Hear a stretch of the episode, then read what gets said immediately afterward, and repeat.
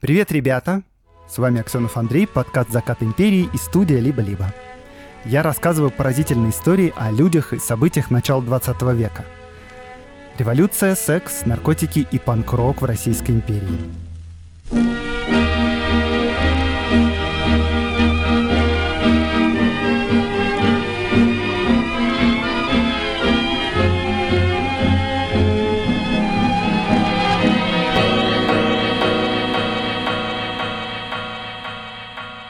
Сегодня последний выпуск восьмого сезона подкаста «Закат империи».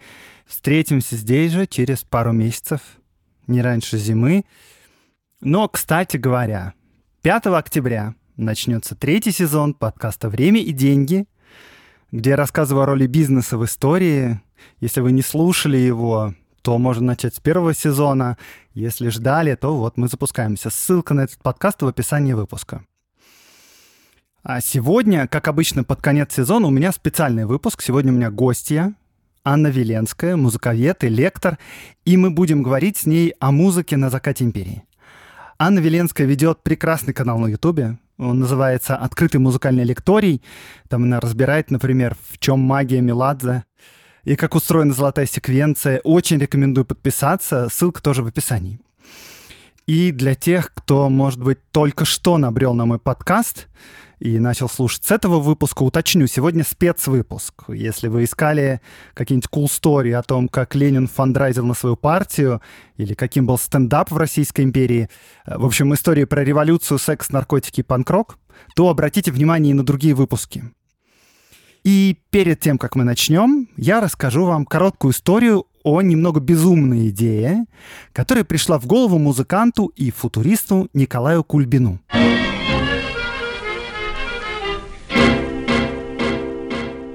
Сегодня в рубрике «Эврика», которую мы ведем вместе с другом и партнером подкаста с компанией Selectel, я расскажу о рисованном звуке. И отдельно хочу сказать большое спасибо партнеру, потому что восьмой сезон закончился, а Selectel поддерживает подкаст, начиная с четвертого сезона. Мы уже полтора года вместе, без перерыва. И спасибо большое. Итак, в самом конце XIX века появился новый способ записи и воспроизведения музыки — граммофоны и грампластинки. И вот если рассмотреть под микроскопом канавку грампластинки, мы увидим, что она вся такая кривая. Она как бы повторяет звуковую дорожку. И вот Николай Кульбин посмотрел на эти дорожки, канавки и подумал. Получается, звук можно рисовать, ну точнее, вырезать на материале пластинки. Ну не суть. А, на пластинках записана когда-то прозвучавшая и записанная музыка. Но что, если мы сами вырежем на пластинке что-нибудь и попробуем проиграть это? Что прозвучит с нее? Наверняка таким образом можно создавать звуки, которых никто раньше не слышал. Когда мы создаем музыкальные инструменты, какой-нибудь саксофон или скрипку, мы ограничены материалами и технологиями, но если мы сможем просто рисовать звук, то мы можем синтезировать что угодно получается, какие угодно звуки. Кульбин вообще много размышлял о музыке, издал даже брошюру «Свободная музыка», но к практическим результатам не пришел. Зато к практическим результатам пришли позже уже советские инженеры. Когда появилось звуковое кино и технология записи звуковой дорожки на кинопленку, то есть ну, буквально в виде рисунка, потому что звуковая дорожка напечатана на кинопленке как бы сбоку. Конечно, многим опять начала приходить в голову идея, а что будет, если нарисовать самим там что-то и потом проиграть. И вот в конце 20-х годов Арсений Авраамов разработал технику орнаментального звука и создал лабораторию мультзвук. А Евгений Шолпо в то же самое время придумывает вариофон. Вариофон — это синтезатор, который может воспроизводить записанную партию. Но партия эта никогда не была сыграна до этого. Она сформирована вращающимися деревянными дисками с разными узорами. И вот, например, послушайте, как звучал полет валькирий на этом инструменте.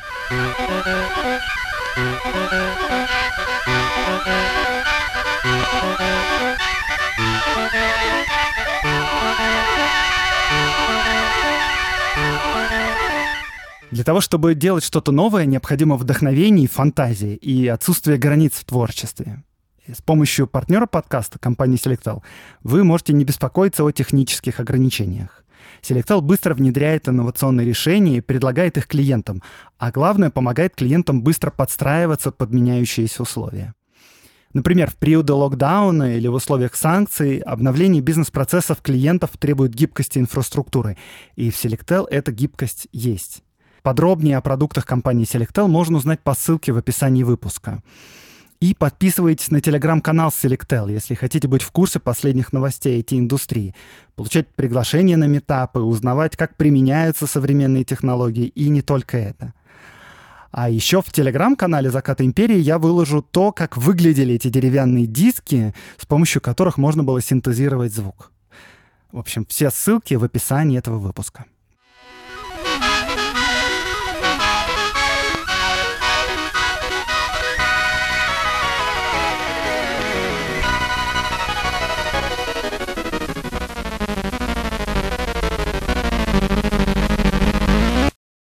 Сегодня мы будем говорить о музыке начала 20 века, о композиторах, которые ее создавали, о том, что происходило тогда, почему имена Стравинского и Рахманинова до сих пор на слуху, что тогда происходило, что тогда менялось. И говорить об этом я буду с Анной Веленской, которая со мной в студии. Аня, привет. Привет, Андрей. Ань, давай начнем разговор вот с чего в начале 20 века происходит куча всяких разных событий политических, там и в экономике, и прогресс, и изобретения новые появляются, там и социальные какие-то потрясения, революции. Ну, в культуре происходит много-много всего, и я об этом в подкасте рассказываю часто, но я больше рассказываю, может быть, про поэзию или даже про живопись или про балет. Но в музыке тоже происходит много всего интересного. Наверное, можно как-то сказать, что какие-то произведения или какие-то авторы сделали какие-то серьезные или, может, даже качественные изменения. В общем, можно ли сказать, что какое-то знаковое произведение произошло, которое, ну, как бы, с которого начался 20 век в музыкальном плане? Что это было за произведение? Кто его написал? И почему он такой важный? И было ли такое что-то? Когда сменяются музыкальные стили и эпохи, это происходит, как мне кажется, в два этапа. То есть это такой длительный, плавный переход э, с тем, как разлагаются правила предыдущие, как они плавно растворяются, подвергаются сомнению, а потом нужен какой-нибудь небольшой или большой скандал, какое-то произведение, которое знаменует начало новой эпохи, даже не конец предыдущей, да, а начало новой. И обычно этот скандал сразу заметен, и люди там обращают на него внимание и чаще всего они им возмущены.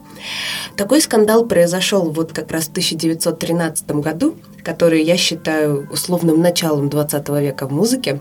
И скандал этот произошел на премьере балета «Весна священная», который, который написал Игорь Стравинский. Это э, была действительно скандальная постановка, и люди были крайне недовольны в зале, они сбегали оттуда. Все это дело в Париже происходило. Хотя вот на наш взгляд сейчас, если мы там, посмотрим, послушаем «Весну священную», ничего такого сверхскандального в ней нет. Просто эта музыка попробую ее описать словами, и я думаю, что вы все точно поймете. Э, в ней много диссонансов, каких-то тех созвучий, которые рисковатые на слух, тяжелые, которые непонятно как идентифицировать. В ней очень много грубого повторяющегося ритма. Я бы даже сказала, что в ней много такого ритма, который потом будет популярен в хип-хопе, то есть такой грузный, тяжелый, сбитый. И все это бесконечно повторяется. То есть в ней есть такая ритуальность, потому что в балете вот этот момент, когда звучит эта музыка, танцоры буквально там, падают на пол, например, да, выплясывают землю. Есть там номер выплясывания земли. Да и сам сюжет, который выбрал Стравинский по наводке Дягилева, он скандальный. Вот так вот. Это такой очень древний архаический пласт э, так сказать, древнерусских народов, э, дикий довольно обряд, когда в конце девушку приносят в жертву, и она должна танцевать, пока не упадет замертво. Вот это избранная, которую значит, э, выбрали в качестве этой жертвы. То есть вот так вот по нескольким деталям, несмотря на то, что сейчас э, не рассказала про весь балет, уже понятно, что очень много в нем того, что для того времени было эпатажным. Современная хореография, к которой мы сейчас привыкли, да, уже никого особо не удивишь. Ну, диссонирующие созвучия, да, за весь 20 век мы так привыкли, что музыка не ласкает наш слух, а часто бывает тоже таким современным искусством, что ну как бы и ладно, ритмы повторяющиеся тоже ничего, но для людей с самого начала 20 века это все-таки было большим потрясением. То есть мне кажется, что в этот момент Стравинский своим примером ну, несколько показал другим композиторам так залихватски, мол, во как могу, а еще вот так вот можно. И все пошло-поехало, да, начались эксперимент на эксперименте. Э, ты сказала, что это происходит премьера балета Дягилева. Я несколько раз рассказывал про эти э, балеты, про эти путешествия, про Нижинского, так что мы сильно останавливаться на этом не будем. Но да, нужно понимать, что это крупное явление тогда вообще в культурном смысле, не только в музыкальном. Я хотел здесь кое-что уточнить. Вот я не сказать, что прямо сильно разбираюсь в музыке того времени, но мне кажется, что для меня оказалось важным в этой музыке Стравинского — мы сейчас как будто бы привыкли, к, ну не как будто бы, так и есть, мы привыкли к музыке, в которой много ударных барабанов, какой-то бит, который постоянно идет, и на него ложится музыка, и почти вся музыка, которую мы слушаем, она такая. Если слушать музыку там 19 века или начала 20-го, то там фактически вот нету такого вот этого постоянного повторяющегося грува, какого-то рисунка. И, собственно говоря, да, у Стравинского тоже не сказать, что есть барабаны, но как будто в его музыке вот этот грув, ритмический рисунок исполняют струнные или духовые. И вообще такое ощущение, что можно представить, что есть какой-то вот барабан, который стучит один ритм, и есть второй барабан, который стучит второй ритм, и может быть третий, и эти ритмы как-то пересекаются друг с другом. И у Стравинского вот эти функции как будто барабанов исполняют различные инструменты или группы инструментов. Так что получается какой-то ритмический рисунок на струнных или на духовых. Я правильно говорю вообще? Это похоже на то, что было?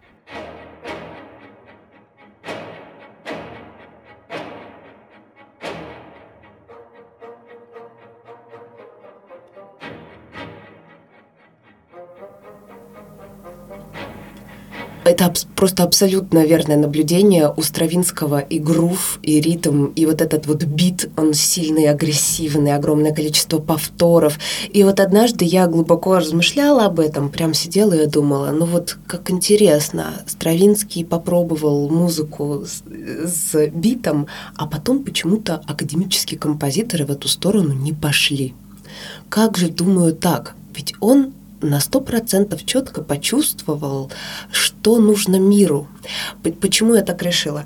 Примерно в это же время только-только формируется популярность блюза да, и потом уже и джаза, в которых угу. как раз есть две составляющие, да, это и повторяемость, вот блюзовый квадрат, который да, до бесконечности можно балладно повторять, и ритмическая повторяемость, весь этот шафл, и вот это вот народное обращение к простому, не процессуальному, не умному, не знаю, не выс высокофилософскому, а, и как раз Стравинский как-то все это так уловил, то есть, по сути, предугадал, чего хочется людям в тот исторический период. Уже хочется, чтобы было меньше зауми, чтобы было больше ритуала, чтобы больше там все вернулись к какой-то простоте и вот этой вот первобытности. Но вот почему-то дальше никто туда не пошел. А он так почувствовал. И только потом уже, когда будет минимализм и будет хип-хоп, тут-то Стравинский придется да, к месту. А ты можешь объяснить, ну, то есть это довольно, ну, как мне кажется, довольно радикальное изменение, то есть вот от какой-то мелодической или гармонической основы именно к ритмической. А, а как он вообще на это решился? Почему это произошло? Что или это необъяснимый какой-то гений? или как? Слушай, безумно интересный вопрос. Давай я чуть-чуть начну с контекста. А, действительно, вот при переходе с 19 на 20 век музыка стала больше похожа на такой очень размытый импрессионизм, экспрессионизм, в котором такие фортепианные переливы, очень сложные аккорды, такая гармония, в которой настолько все тяготеет друг в друга, что уже непонятно, что куда в действительности тяготеет. То есть такая как будто бы сложно джазовая гармония, хотя она еще таковой не являлась. И Стравинский вот с его графичностью, с его ритмичностью выбивается из всех остальных. У него много такой музыки. Я, когда себе рисую в голове образ музыки Стравинского, мне почему-то идут в голову всякие графические фигуры, квадраты, графика, прямые углы. А если смотреть на его какие-то аккордовые или мелодические последовательности, в них тоже есть очень много логики. То есть они простроены, как будто это такие кристаллы. И он как будто музыку воспринимает и строит как архитектуру.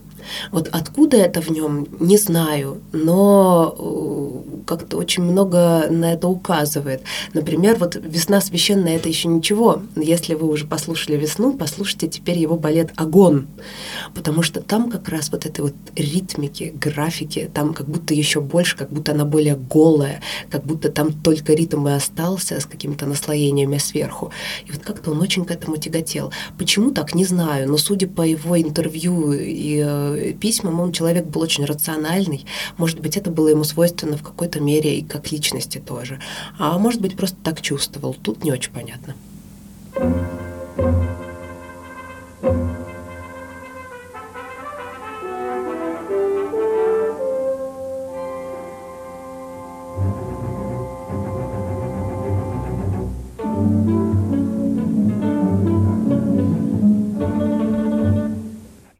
Еще ты сразу тоже сказал, что Стравинский начал экспериментировать с атональной музыкой, да. которой слышны диссонирующие какие-то ноты, и на наш слух, может быть, сейчас это не так радикально звучит, но на начало 20 века это было очень непривычно и даже, наверное, неприятно. А ты можешь, ну, сначала в двух словах просто объяснить, может, для тех людей, которые просто вообще не в курсе того, что такое атональная музыка, что это такое и почему это произошло и зачем он это сделал?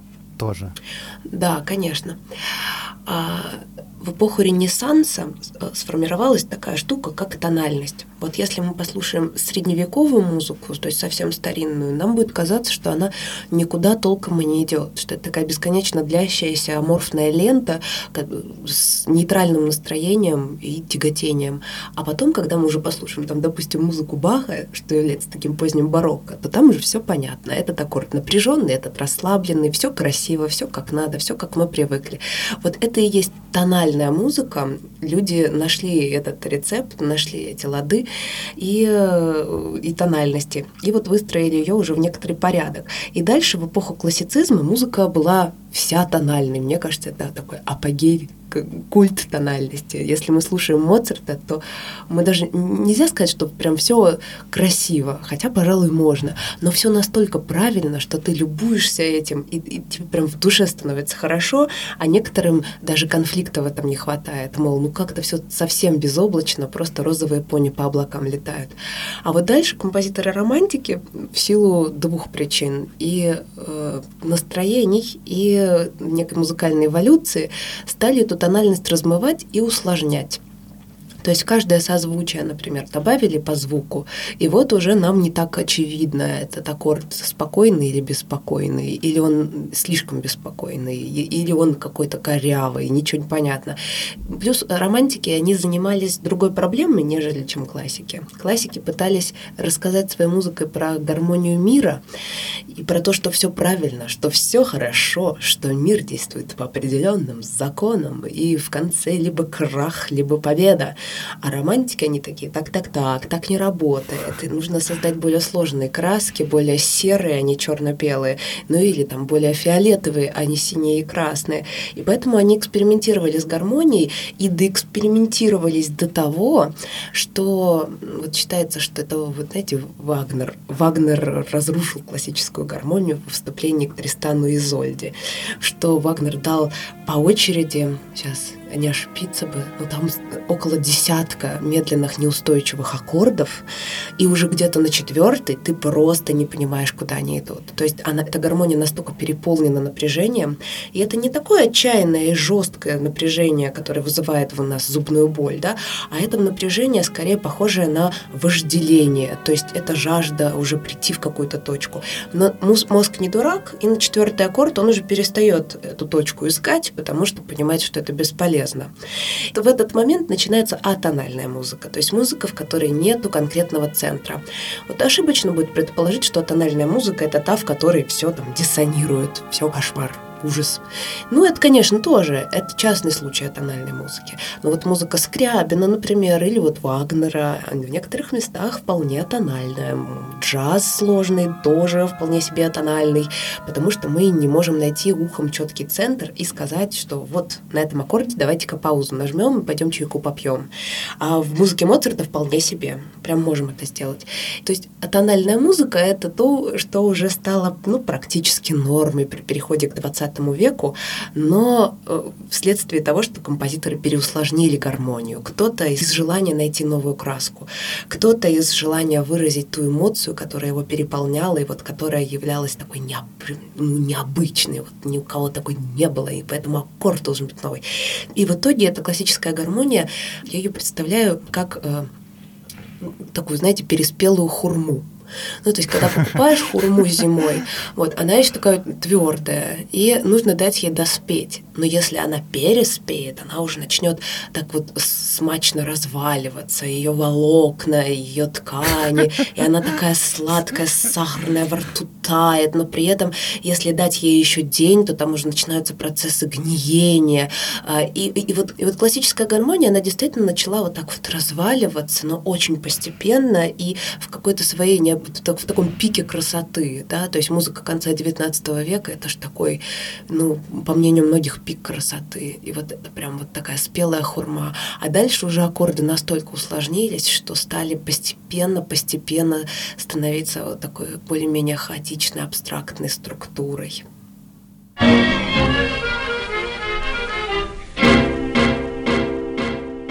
Здесь я сделаю небольшую паузу. У нашего подкаста есть друг и партнер сервис Aviasales еще.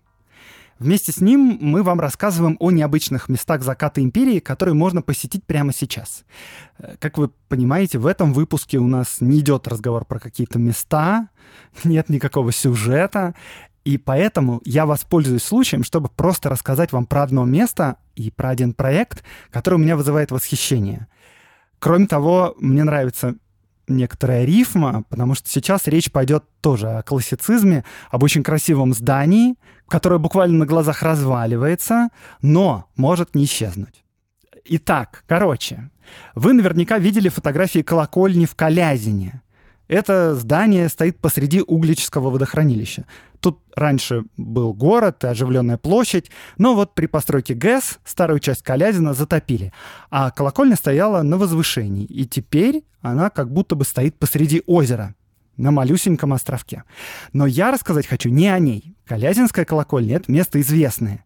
Есть менее известное место, но не менее прекрасное. Это церковь Рождества Христова в Крохино. И она тоже стоит посреди воды в Вологодской области в Шекснинском водохранилище.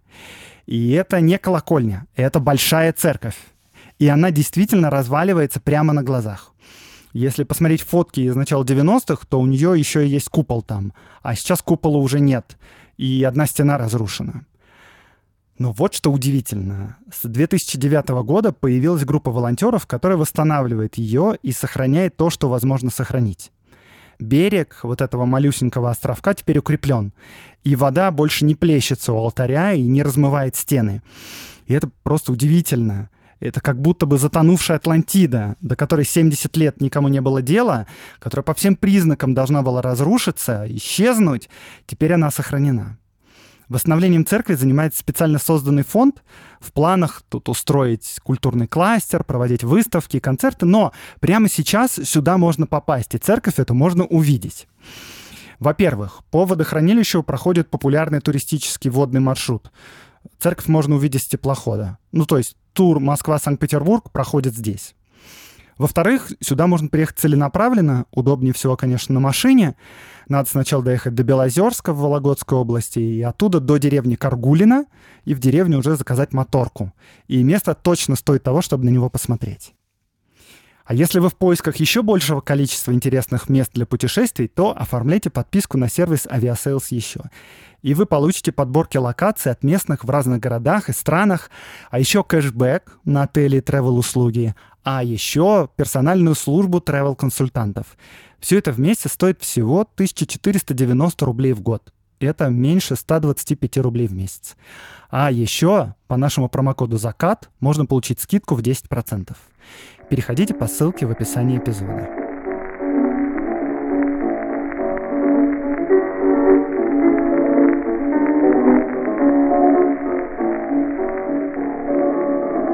У меня э, тогда теперь будет логический прыжок. Той музыки, которая еще тогда вроде как, на мой взгляд, не появилась, но начала зарождаться, ты несколько раз упоминал уже джаз и блюз.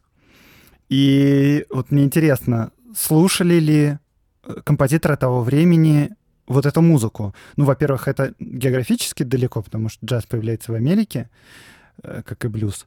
И тогда они, я не знаю, они уже начали появляться, но как будто бы иногда чувствуется какое-то родство, но ты не понимаешь, то ли это просто в будущем они так сплелись, что тебе кажется, что есть что-то между ними родственное, то ли они действительно чуть-чуть про друг друга знали, то ли просто дух времени как-то проявляется и там, и там. Вот, можешь что-нибудь про это рассказать? Тут есть такая странность. Значит, заметила я как-то раз несостыковку в своем восприятии значит, композиторов-импрессионистов и джаза.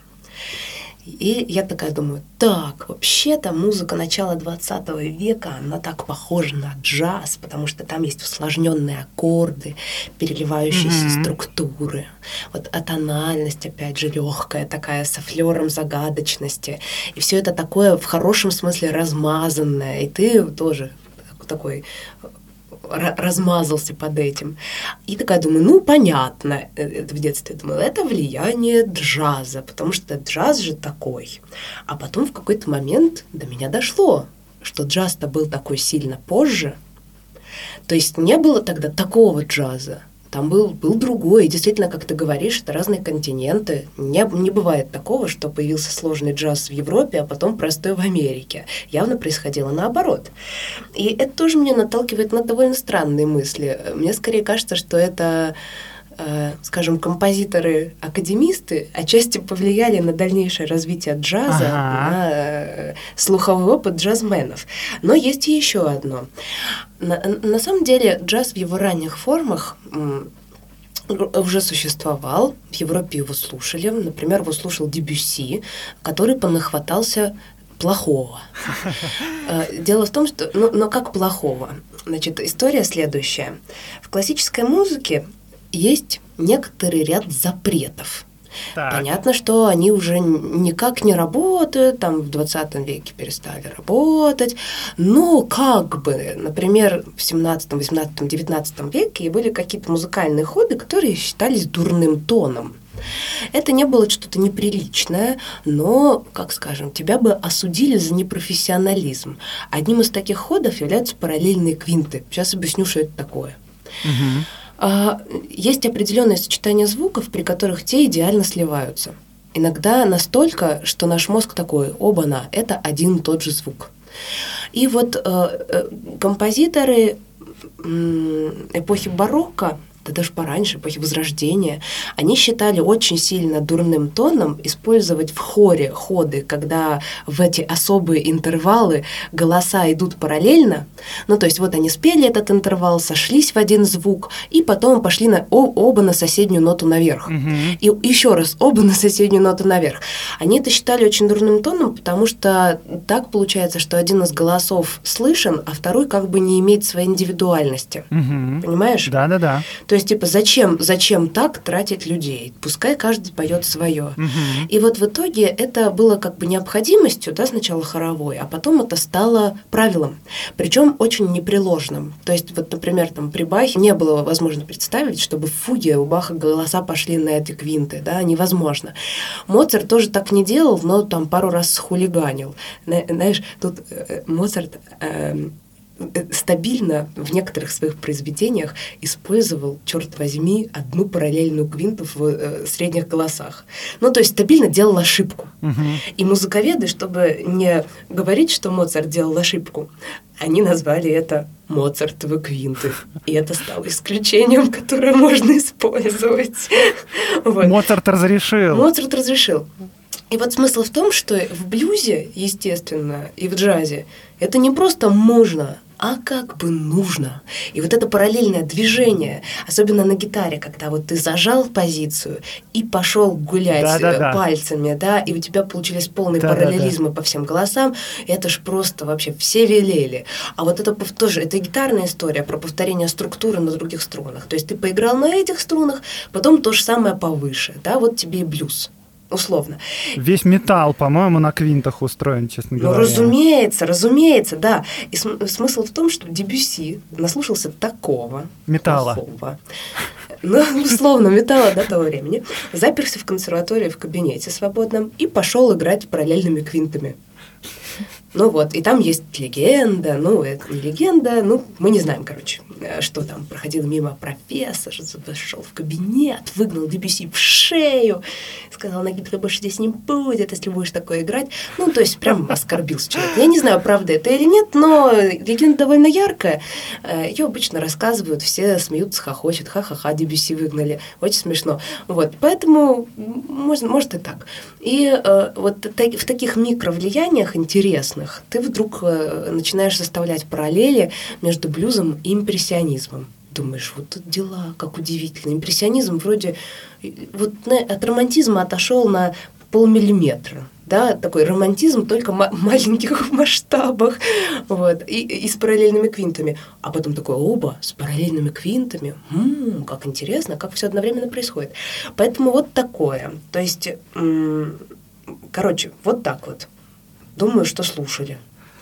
Ты упомянул здесь романтизм, и для меня, когда я думаю о вот этом времени и о композиторах из России, которые как-то на слуху и что-то меняли, вспоминается как раз Стравинский в первую очередь, Скрябин и еще Рахманинов. Может быть, я не прав, что я знаю только трех, но я, повторюсь, в музыке меньше разбираюсь, чем в каких других вещах. И вот про Рахманинова его как-то э, его правильно отнести вот тоже, не знаю, к авангардистам или к модернистам, потому что он же вроде, ну, какая ну, это же романтизм или нет? И как вообще? Он же такой, ну, не такой радикал, наверное, как Стравинский. Что по поводу него можно сказать? С Рахманином очень интересная ситуация, но вот если так рассматривать э, композиторов первой половины 20 века, э, как скажем так, штучно, то есть Стравинский молодец, Рахманинов молодец, там еще сейчас Шонберг молодец, да, в Германии, то тогда не очень понятно, а, в каком порядке чего там происходило и почему. То есть давай просто поделим сейчас, э, скажем, русских композиторов начала 20 ага. века на тех, кто был постарше и повзрослее к моменту революции и уехал и на тех, кто был, скажем, помладше, еще только только-только родился, там вот Шостакович был маленький, кто остался. Есть там еще третья группа, это кто был достаточно взрослым, но остался и вполне себе неплохо себя чувствовал, как только наступила советская власть. И э, у всех этих композиторов, если так конкретно посмотреть, так по-разному сложилась музыкальная судьба, что просто удивительно. Э, их нельзя отнести ни к какому определенному стилю. И Рахманинов из них всех тоже будет выделяться, потому что это э, композитор из уехавших. И он э, был единственным, по-моему, композитором 20 века, которому в самой середине, да, вот авангарда, в середине века позволили писать романтичную, приятную на слух музыку, довольно легкую для восприятия, и простили ему это. Но э, дело было так. Рахманинов, он очень многое взял у Чайковского. Он обожал Чайковского, и даже вот есть у музыковедов понятие «рахманиновский аккорд». Это такое соединение из двух аккордов, где один такой напряженный, и вдруг он трагично рассыпается в печальный. И мы понимаем, все, сердце упало в пятки. И вот говорят, рахманиновский аккорд. На самом деле он встречается у Чайковского почти во всех его минорных романсах. И это, конечно, ничего не значит, но вот до такой степени, до такой степени Рахманинов получился из Чайковского.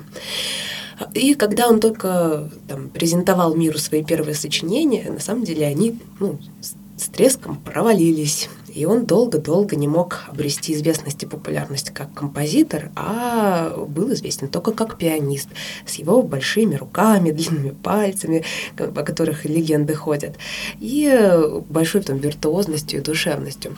А потом, скажем, современным языком завирусилась его до диез минорная прелюдия в которой я в детстве всегда слышала какие-то колокольные удары смерти. Такая очень знаменитая музыка, такая небольшая зарисовка для рояля, в котором в конце все вообще приходит к, к полному ужасу и мраку. Вот так вот. И она э, стала очень популярной, в связи с этим и Рахманинов стал популярен, но он уже во второй половине жизни особо ничего не писал, и он страдал вдали от родины и говорил, что не может найти вдохновения, и очень много выступал как пианист. И э, если вот сейчас так посмотришь, ну, Рахманинов, да, здорово, музыку такую красивую писал, вот, прелюдии, аккорды. А так посмотришь, что в этот момент писали его современники, думаешь, ну как так, почему так? А вот что-то людей очень сильно зацепило. Это интересно, потому что композиторам так редко прощали старомодность, и у музыковедов есть предположение на этот счет, оно довольно занятное. То есть я с ним согласна, я также чувствую, но это наблюдение не мое. Так. А, Рахманинов строит свою музыку волнами, которые очень скажем так, физиологичны. То есть, э, если, допустим, включите какой-нибудь концерт фортепианный, да, то там сначала будет медленная маленькая волна, она закончится. Потом волна побольше, опять она упала. Потом большая волна, да, и вот так вот несколько-несколько, и потом огромная кульминация, которая похожа на цунами. То есть эта форма, она одновременно похожа на, опять же, да, на цунами, на девятый вал, и при этом это еще похоже на, как, ну, ну как, на волны, которые потом превращаются в пик высшего наслаждения. И вот это настолько рабочая формула, настолько мы в нее вовлекаемся, это не типовая форма для музыки, особенно там, ну, как для, не для романтиков, не для классиков. Там есть типовые формы, которые вот тыкаешь пальцем, говоришь, это ронда, это трехчастная форма, ну, понятно, там буквами обозначаешь, музыканты тут как химики сидят, знаете, прям всеми эти буквами, цифрами оперируют. Нет, это другое. И вот э, как-то он действительно действительно понял, как это делать, через себя пропустил, что иррациональное включил. И вот всех Рахманинов забирает. Вот это самая главная особенность его музыки, а дальше уже будут общие слова, если я начну сейчас это разматывать про красоту гармонии, про то и все, про колокольный звон, про использование рояля. Но вот эта форма — это то, что отличает его от других композиторов, которых не вышло писать в таком стиле и стать популярными. Ты пока все это рассказывала, у меня пришел в голову вообще большой вопрос, э, на который, как э, я думаю, не существует ответа, но мне очень интересно, что ты на этот счет думаешь. Я зайду чуть-чуть издалека. Э, это еще когда мы разговаривали про Стравинского, особенно когда ты сказала, что его музыка похожа на какие-то квадраты или на архитектуру, я сразу вспомнил всяких кубистов и футуристов. И в десятые годы было такое событие, была поставлена э, кубофутуристическая опера «Победа над солнцем».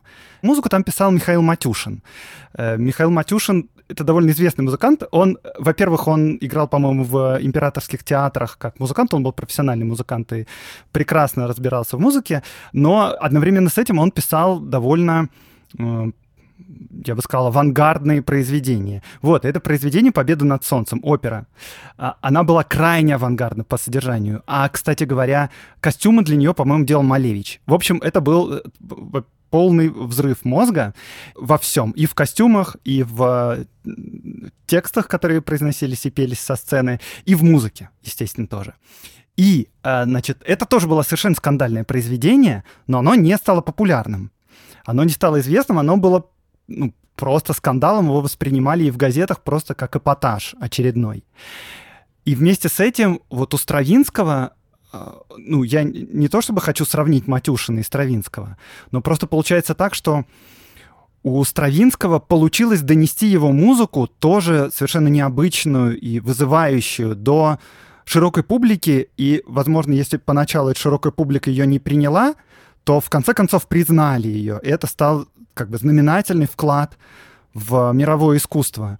И вот мне всегда было интересно, а где проходит вот эта грань, где, ну, как бы есть супер-авангард, который непонятен большинству людей, а есть, ну, как бы скажем, популярная музыка, в которой, ну, как бы мало нового, я вот так вот грубо выражусь, которая всем понятна и которую легко принимают. И где вот эта граница, как ее нащупать и почему это получается у каких-то людей сочетать вот что-то новое, а, абсолютно какое-то неизвестное, но сделать это так, чтобы это вышло на широкую публику, чтобы что-то изменить.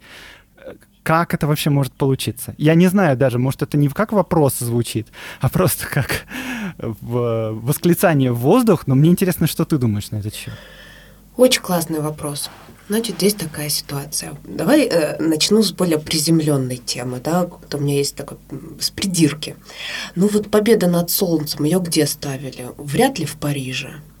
Сто процентов, да. Да, да, да. А весну священную где? В Париже. Мало того, Стравинский, он а, не просто был, ну там, этот, автор такой не от мира сего, которому пришли новые созвучия. Это был крайне трудолюбивый, довольно жесткий, рациональный, хваткий человек, который старался как, как это, ну, прям так и говорил, крутиться в нужных компаниях. Ага. В нужных компаниях так звучит, как как-то коррупционно.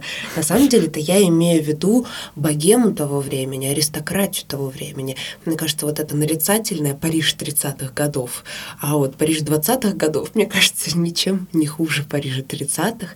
И если так почитать про их путешествия вместе с Дягилевым, а они много были вместе, посмотреть на их фотографии, очень эпатажные, где они в классных костюмах, с классными известными людьми, которые тоже у нас на слуху, то ты просто понимаешь, что они проделывали огромную работу. Вот так просто взять молодого композитора и, и там из России и сказать парижанам, смотрите и наслаждайтесь, это так не работает. Дягилев был гениальным продюсером э, и таким хантером талантов. И э, отчасти поэтому мы знаем «Весну священную». Мир не такой святой, чтобы кто-то написал шедевр, будучи бедным мальчиком из деревни, и все об этом тут же узнали, даже в эпоху интернета, когда это стало сильно проще. Поэтому это первый важный фактор. А второй, гораздо более философский, тонкий, я думаю, ты скорее спрашивал о нем, Бог с ними, с этими продюсерами. Хочется же про великое, да, про то самое. Конечно. Про вот оно. Тут, значит, история такая. Скажу сразу, что у меня нет никакого прямого ответа на этот счет, но э, скажем, есть такое вот мой, мое тоже душевное переживание об этом. У меня есть авангардная музыка из супердиссонансов, которую, от которой я балдею, и есть та, от которой меня тошнит. Естественно, мне всю жизнь было интересно, а что же меня здесь тошнит, а здесь я балдею.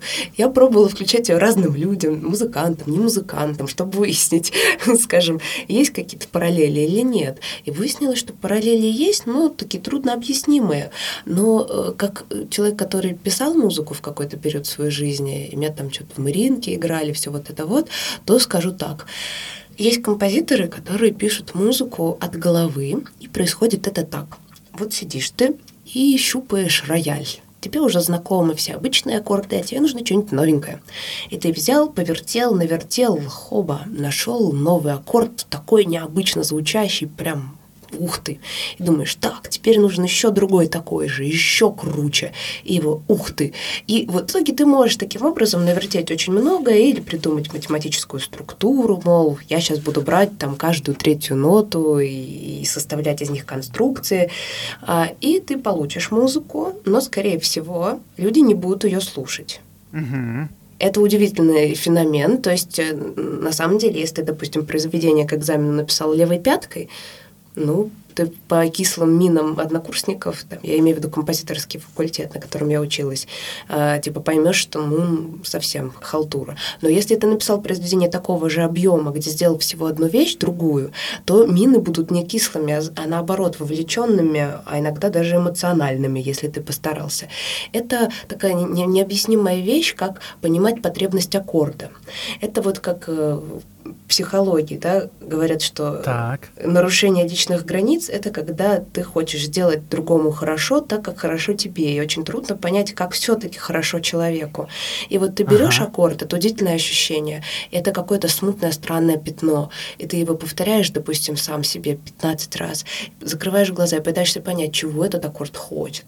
Вот он чего хочет? Он хочет разрядить напряжение, там, ему плохо, он хочет дальше идти наверх, он хочет рассыпаться, он хочет остаться собой, то есть и ты пытаешься это понять, и в итоге находишь довольно какое-нибудь неожиданное решение, и иногда оно тебя не устраивает, ну, оно не устраивает твою голову, да, но ты понимаешь, что этот аккорд хотел туда, и все, и больше он никуда прийти не мог. Ага. И это прямо удивительно. Или, например, ты пишешь музыку, у меня такое было, и э, тебе нужно, чтобы один такт повторился некоторое количество раз. И ты сидишь и считаешь, на какой момент тело среагирует, чтобы перейти в, в следующую фазу. И э, делаешь это, это несколько раз, пока э, не поймешь, что ты несколько раз повторил, и тебе хорошо. Вау. То есть ты, по сути, сути, ищешь э, желание самой музыки, куда ей пойти дальше.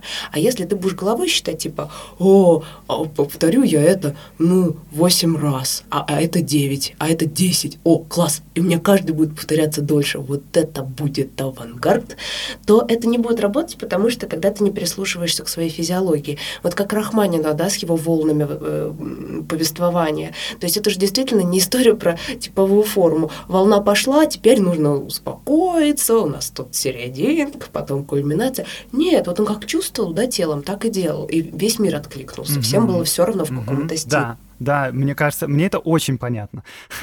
У меня просто э, э, бэкграунд тоже такой. Я долгое время, ну и, собственно говоря, до сих пор играю в группе. У меня нет никакого музыкального образования. Ну и как бы мы ребята, которые играли на гитарах со студенческих времен. Э, и как ты понимаешь, в такой среде люди вообще не очень разбираются в музыке, в музыкальной теории и все остальное. Поэтому единственное, на что приходится ориентироваться, это на какое-то чувство внутри. Когда ты играешь много раз, и вдруг, как бы, вот как ты сказал, сначала чувствуешь, куда хочет пойти музыка, что хочет э, от тебя этот аккорд, чтобы ты сделал следующее. И ты не знаешь даже названий иногда аккордов, которые просто ставишь пальцы на гитаре и понимаешь, о, это то, что нам сейчас нужно. Вот. И поэтому я это прекрасно понимаю. И, возможно, у меня даже есть искажение с той точки зрения, что мне как раз нравится именно это в музыке. Именно, я не скажу, что это какая-то первобытность, но это какая-то чувственность, наверное. И я бы сказал, нерациональность. И вообще, вот, кстати, есть такое ощущение от музыки начала 20 века, как будто бы она стала более рациональной. Ну, по сравнению с 19 веком, с романтизмом, не знаю. Но слушая тебя сейчас и немного анализируя все это и вспоминая произведение, я понимаю, что я, наверное, не могу сказать, что ну там, что Стравинский что это рациональная музыка. Хотя она вроде кажется рациональной, но вот как будто бы, наверное, и нет совсем. Ну и Рахманинов, я бы не сказала, что рационален. Ну, погоди, слушай, это такая капля в море. Подожди, Стравинский и Рахманинов — это такая небольшая часть музыки. Нет, на самом деле ты абсолютно правильно чувствуешь. Музыка 20 века довольно резко и радикально стала рациональной. Было ли это в первый раз в истории музыки? Вообще нет барокко весьма рациональная эпоха. Классицизм по-своему рационален ну, типа, вполне себе. А, но до такой степени, да, это давно такого не было, в общем, да. Но этому есть две причины.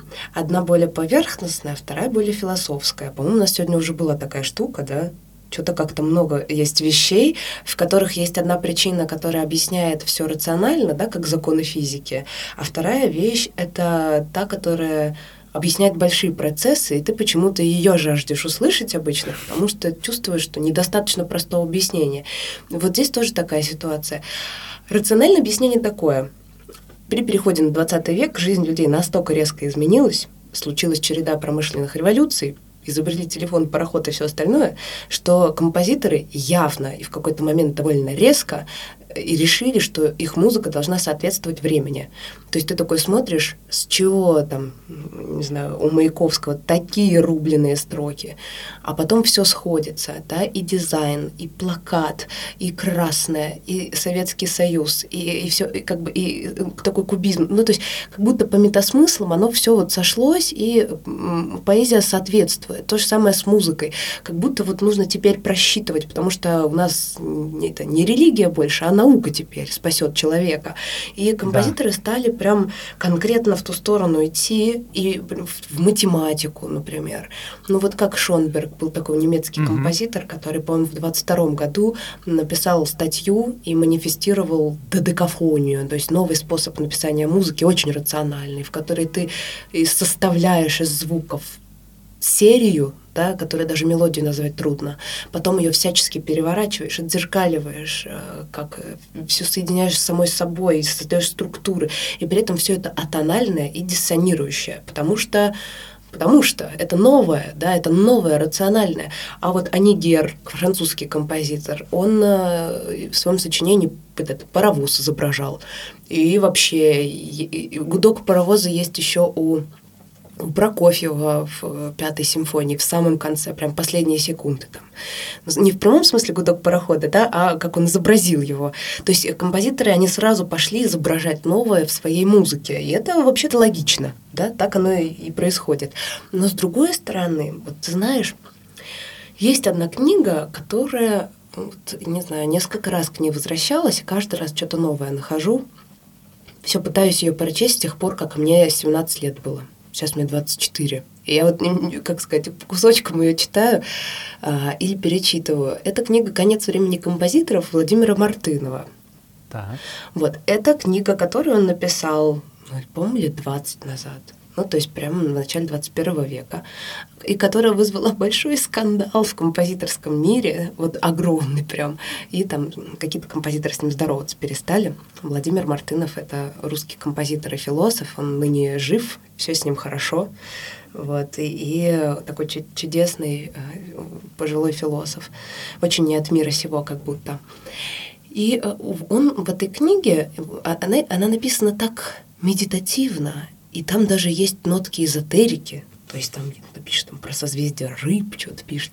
Но при этом, когда ты в нее вчитываешься, ты впадаешь в такое какое-то особое состояние, не, не с первой страницы, но, ну, не знаю, с 50-й, что ты начинаешь чувствовать как бы всем телом да, тоже какие-то процессы. И даже каких-то слов можешь не понимать, а вот общая канва, она тебя ведет, и ты как будто видишь эту музыкальную эволюцию всего времени, как угу. точку начала, да, большой взрыв, да, и точку конца, как схлопывание. И он проводит тебя через нее и показывает свой взгляд, почему, по его мнению, настал конец времени композиторов и почему это неплохо. Потому что когда мы пытаемся, э, не знаю, был у тебя такой опыт или нет, что пытаемся найти новых композиторов 21 века, академистов, и сказать, да, да, да. вот же, вот же, а вот же, их так много, классическая музыка не умерла, ну что вы, что вы. Ну вот, но это, в этот момент мы как бы думаем, что это плохо, что композиторской фигуры больше нет. А ведь смерть автора действительно случилась. И вот он объясняет, как это происходило, и я вкратце просто приведу пару аргументов, дальше уже, как говорится, читайте сами. Он говорит, что музыка изначально была вне, не авторская, вот как народное да, музицирование древнее. Да, да, да. В ней угу. вообще не было места никакому автору, кто это вообще мог себе представить. И потом, где-то в восьмом веке, одновременно с тем, как, господи, Аксельм Кентерберийский, откуда я помню эту фамилию, а, он, э, это, это был такой священнослужитель, который случайно в какой-то своей речи разделил веру и знание.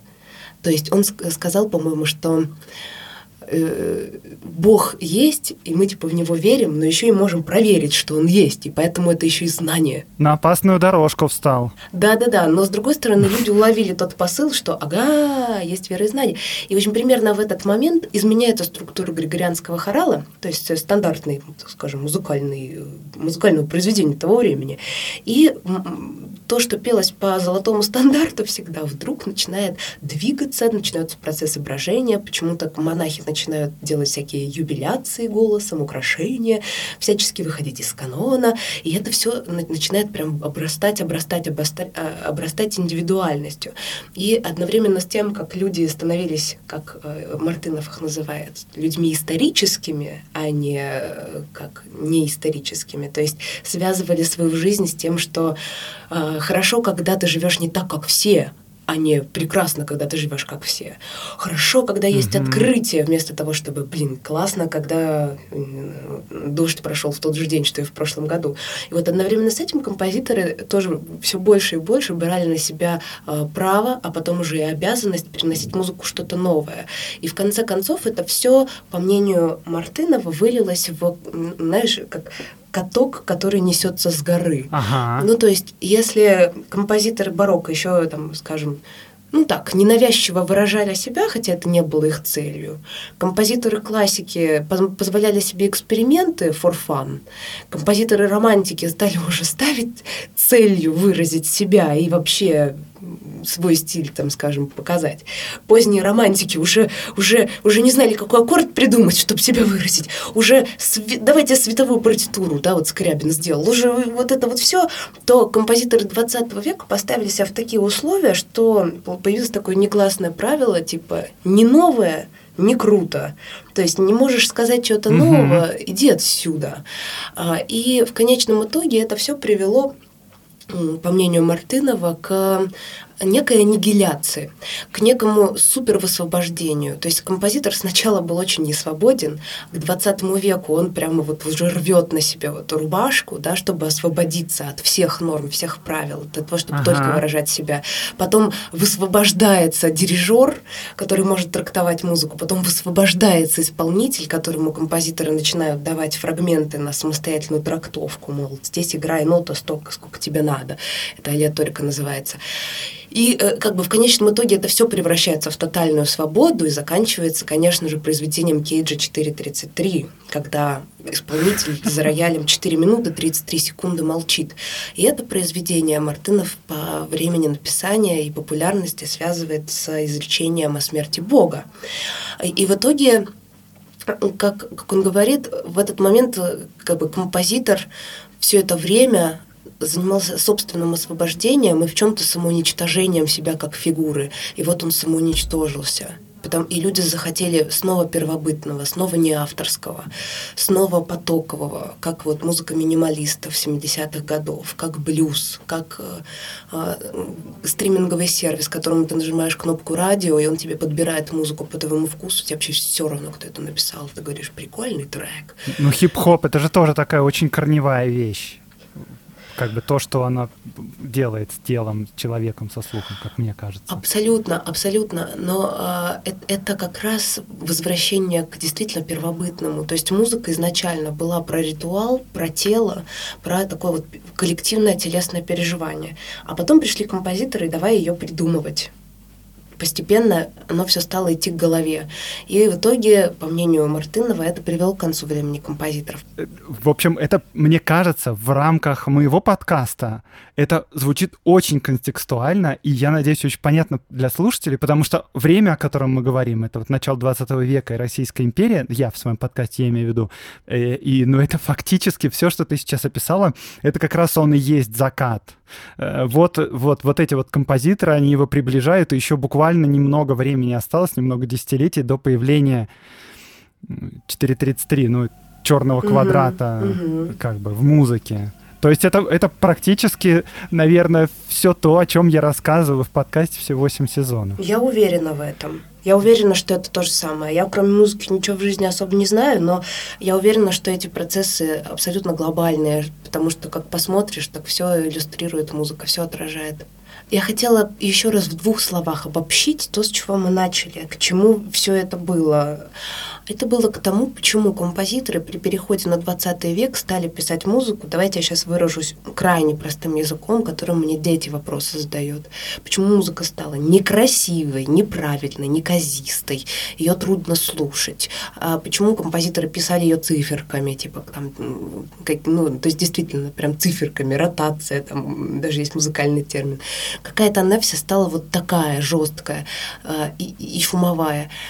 Да, с одной стороны, потому что композиторы с тех пор, как начали привносить в музыку новое, сильно до 20 века, поставили себя в условия, когда в какой-то момент это стало их обязанностью, и в этот момент случилась заварушка, да, вот переспела хурма. Угу. А с другой стороны, из-за того, что мир очень изменился, и композиторы реально хотели, чтобы их музыка соответствовала новому миру, этому есть тоже очень много подтверждений, доказательств. И вообще быть композитором начала 20 века, особенно там 10-20-х годов, я бы никому не пожелала. Это, серьезно, вот я как посмотрю, это самое нервное время для композиторов. И не по каким-то там финансовым причинам. Да, тут можно сказать, нет, нервно было Шуберту, который подыхал на чердаке. Или там Бетховену, который там много работал. Это все понятно, но им было о чем писать, им было как писать они писали в удовольствие, они писали целиком про себя, они могли себе позволить больше, чем композиторы 20 века. Хотя кажется, что композиторы 20 века, вот они-то полностью свободны, чего хочешь, что и делай. Нет, они были поставлены в очень жесткие рамки, что они должны делать новое, генерировать новое. Это был негласный закон, никто их под бока не пихал, но в воздухе это напряжение витало. И я это даже называю там, в лекции композиторская тревога, то есть этот эффект композиторской тревоги, ощущение заката империи, вот как ты говоришь. Это прекрасные слова под конец выпуска сегодняшнего. Мне кажется, это прозвучало как прекрасная кода сегодняшнего разговора. Э, прекрасный финал. Эм, спасибо большое, что пришла. Сегодня с нами была Анна Веленская, э, музыковед и лектор. И у Анны, повторюсь, прекрасный совершенно YouTube-канал, где она разбирает множество разнообразных вещей и очень понятным языком. Э, это супер. Ссылка будет в описании, пожалуйста, подписывайтесь на него. Благодарю тебя, что ты пришла. Спасибо большое. Спасибо, Андрей. Всегда приятно прийти на подкаст, который ты слушаешь в свободное время. Ой, спасибо большое. Ну что ж, ребята, Закат Империи уходит в отпуск. Пожалуйста, ставьте оценочки и отзывы в Apple подкастах. Это правда важно. Не то чтобы прям для продвижения, но лично для меня. Еще можно поставить отзыв в Кастбоксе, оценку в Spotify. Можно лайк поставить на Яндекс Музыке. Можно написать классный комментарий на Ютубе. Э, подписывайтесь на все соцсети подкаста, которые вам удобны. Еще можно рассказать друзьям в соцсетях или лично. А еще можно подписаться на Patreon, Boosty, либо-либо плюс в Apple подкастах и на закрытый телеграм-канал. Там будут выходить обновления. И, конечно, слушайте подкаст «Время и деньги». До встречи уже на следующей неделе там.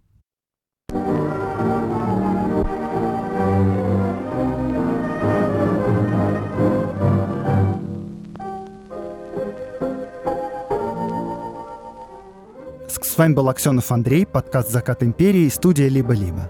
Со мной в гостях сегодня говорила о музыке Анна Веленская. Приходите на стрим через неделю и до встречи.